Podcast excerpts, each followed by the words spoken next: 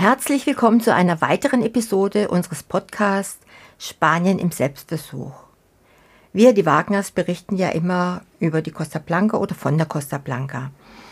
Und in dieser Ausgabe werfen wir einen Blick auf eine interessante Praxis, die aufmerksamen Beobachtern außerhalb Spaniens sicherlich schon aufgefallen ist.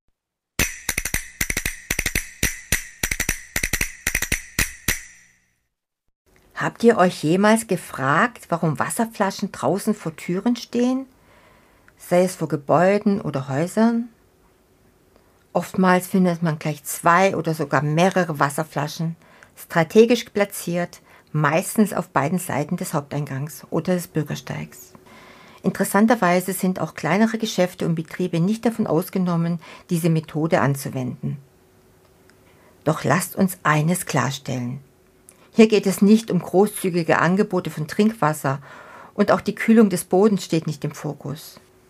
Der Hauptgrund für diese Praxis ist, Katzen und Hunde davon abzuhalten, in der Nähe von Haustüren ihr Geschäft zu verrichten. Einige behaupten, dass Katzen durch die Wasserflaschen abgeschreckt werden, weil sie ihr sauberes Wasser nicht verunreinigen möchten. Andere wiederum glauben, dass Hunde und Katzen ihr Spiegelbild im Wasser sehen und daher von der Idee, hier ihr kleines Geschäft zu erledigen, Abstand nehmen. Passiert es doch, könnte man den Urin ja damit wegspülen. Die große Frage ist jedoch, funktioniert diese Lösung tatsächlich? Nun, die Meinungen gehen auseinander. Einige schwören darauf, während andere dies eher als unsinnig betrachten. Meine Nachbarin zum Beispiel ist aus Madrid und immer wenn sie Ende August nach Hause fährt, werden die Wasserflaschen vor die Tür gestellt. Bisher gibt es keine wissenschaftlichen Studien, die diese Praxis bestätigen oder widerlegen. Außerdem bleibt unklar, ob diese Tradition ihren Ursprung in Spanien hat oder anderswo auf der Welt entstanden ist.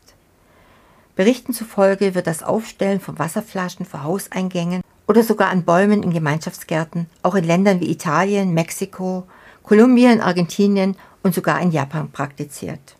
Es bleibt also ein Rätsel, das vielleicht nie vollständig gelöst wird. Und ob es nun eine wirksame Methode ist oder nicht, eines ist sicher. Wasserflaschen vor der Tür sind ein faszinierendes Beispiel für die Vielfalt der menschlichen Kreativität und Traditionen rund um den Globus. Also, wenn euch der Podcast gefallen hat, freuen wir uns über ein Like und natürlich, wenn ihr den Kanal abonniert. Und ganz neugierig wäre ich, wenn ihr uns Bilder von Wasserflaschen vor Haustüren schickt.